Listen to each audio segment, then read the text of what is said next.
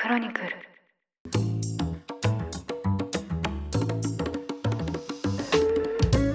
おはようございます。2023年11月10日金曜日ニュースコネクトあなたと経済をつなぐ5分間パーソナリティの竹村由紀子です。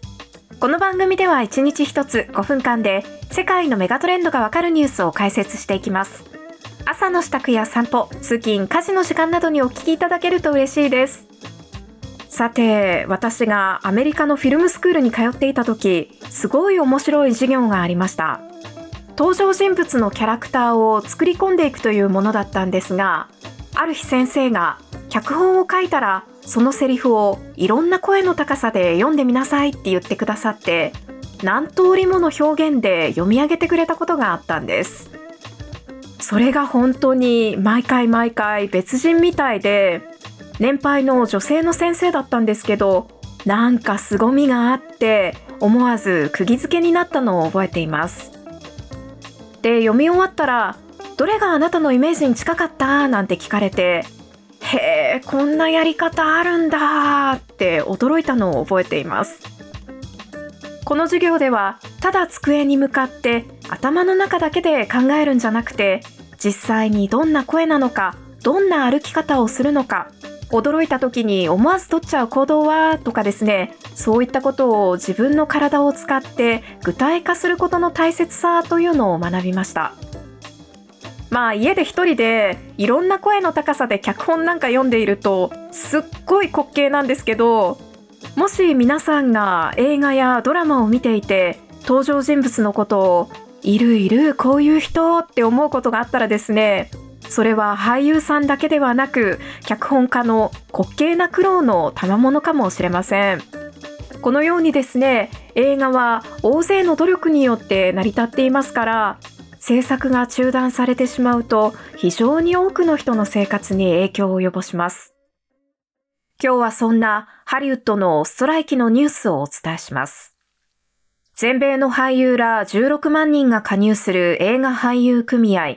サグアフトラは8日、ハリウッドのスタジオ側と暫定合意に達したと発表しました。これにより、およそ4ヶ月にわたったストライキが9日にも終結する見通しです。合意内容には最低賃金の引き上げのほか、動画配信サービスによる収益の配分の増額、AI によって生成された画像が不正使用された場合の対策などが盛り込まれているということです。サグアフトラは、この契約は10億ドル、日本円にしておよそ1500億円の価値があると成果を強調しています。今年7月に始まり、118日間に及んだ俳優らによる過去最長のストライキ。この他にもハリウッドでは今年5月から9月まで全米で1万1000人以上が所属するアメリカ脚本家組合もストライキを行っていまして、この2つの組合が同時にストライキを決行するという63年ぶりの事態にアメリカ映画界は大きな混乱に陥りました。映画やテレビドラマの撮影のほとんどが中断されたため、カメラマン、スタイリスト、メイクのほか、撮影機材のレンタル会社で働く人などを含め、およそ200万人が収入の柱を失い、その経済損失はカリフォルニア州だけでも65億ドル、日本円で9800億円規模に上るとされています。また撮影が終わっている作品に関しましても、豪華キャストによるプロモーションが期待できないということで、公開の延期が続出。ティモシー・シャラメやゼンデイヤが出演し、前作が全世界で600億円以上の興行収入を記録したデューン砂の惑星パート2の公開も来年3月に持ち越しとなりました。この他にもアメリカテレビ界で最高の栄誉とされるエミー賞の授賞式も日程の変更を余儀なくされています。ストライキ中に開催してしまいますと、俳優をはじめ関係者のほとんどが参加できないということで、エミー賞の開催は毎年恒例の9月ではなく、来年の1月15日に行うということです。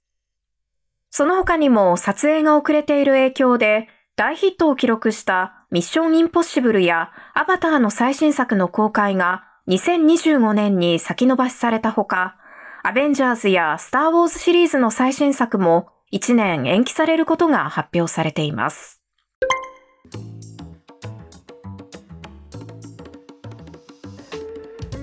ということで、ホリデーシーズンを前に、なんとか終結を迎えることになりそうな今回のサグアフトラのストライキ。合意内容などの詳細は組合の理事会で精査された後、10日にも発表される予定です。まだ動画配信サービスで作品がヒットした場合、俳優がどのくらいの印税を手にできるようになるかとか、AI の利用規制についてどのくらい議論が進んだのかとか、こうした詳しい内容というのは明らかになっていませんが、実質的にはスタジオ側が組合側の要求に大きく譲歩した形で決着したものとみられています。今回のストライキでは特に俳優を取り巻く厳しい現実というのが浮き彫りとなりました。例えばネットフリックスの大ヒットドラマオレンジ・イズ・ニュー・ブラックこちらご覧になった方も多いかもしれませんが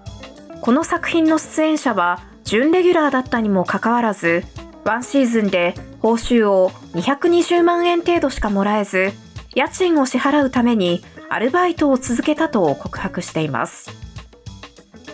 さすがにこれは全世界で1億人以上が視聴したことを考えますとあまりにも少なく不平等だと感じられる方も多いんじゃないでしょうか。今後こうした事態が解消されることになれば、今回のストライキは多くの俳優たちにとって明るい未来を手にするための忍耐の118日間だったと言えるかもしれません。ニュースコネクトお相手は竹村由紀子でした。番組への感想はカタカナでハッシュタグニュースコネクトとつけて X、旧 Twitter に投稿してください。もしこの番組が気に入っていただけましたら、ぜひフォローしていただけると嬉しいです。それでは、良い一日をお過ごしください。